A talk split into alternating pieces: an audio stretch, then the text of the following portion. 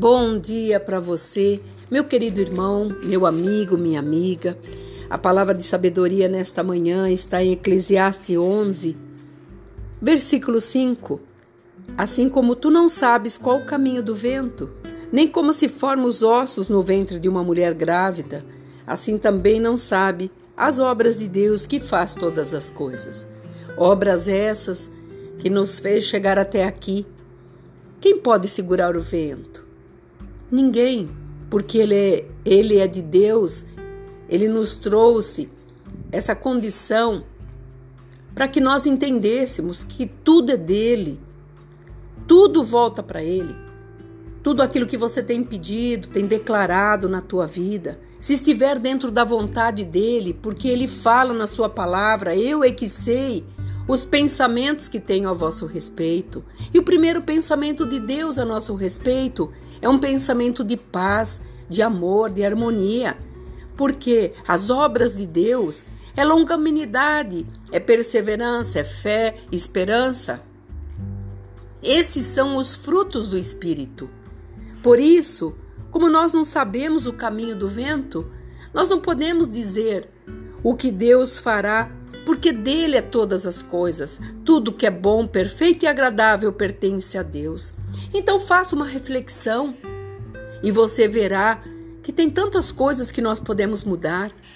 Não precisamos de tanto esforço, basta querermos sermos melhores para que possamos ter dias melhores.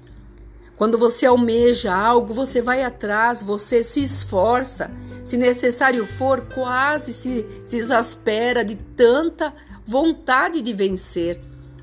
Assim é a vida.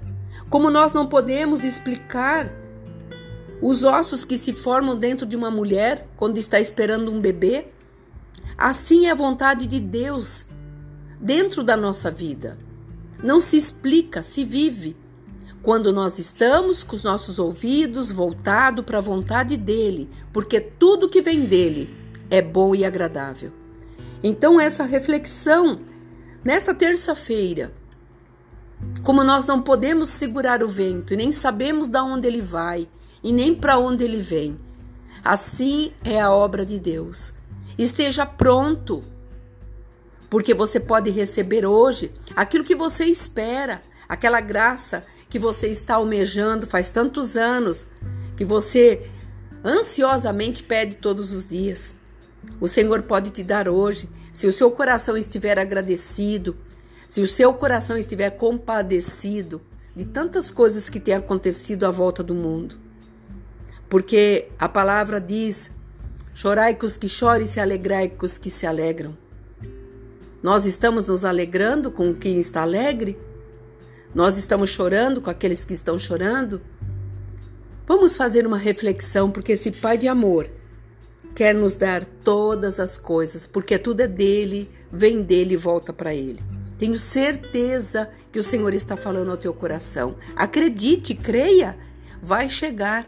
Não passou o tempo, porque o Senhor, ele é aquele que faz tudo perfeito para que os nossos dias sejam melhores do que foi ontem.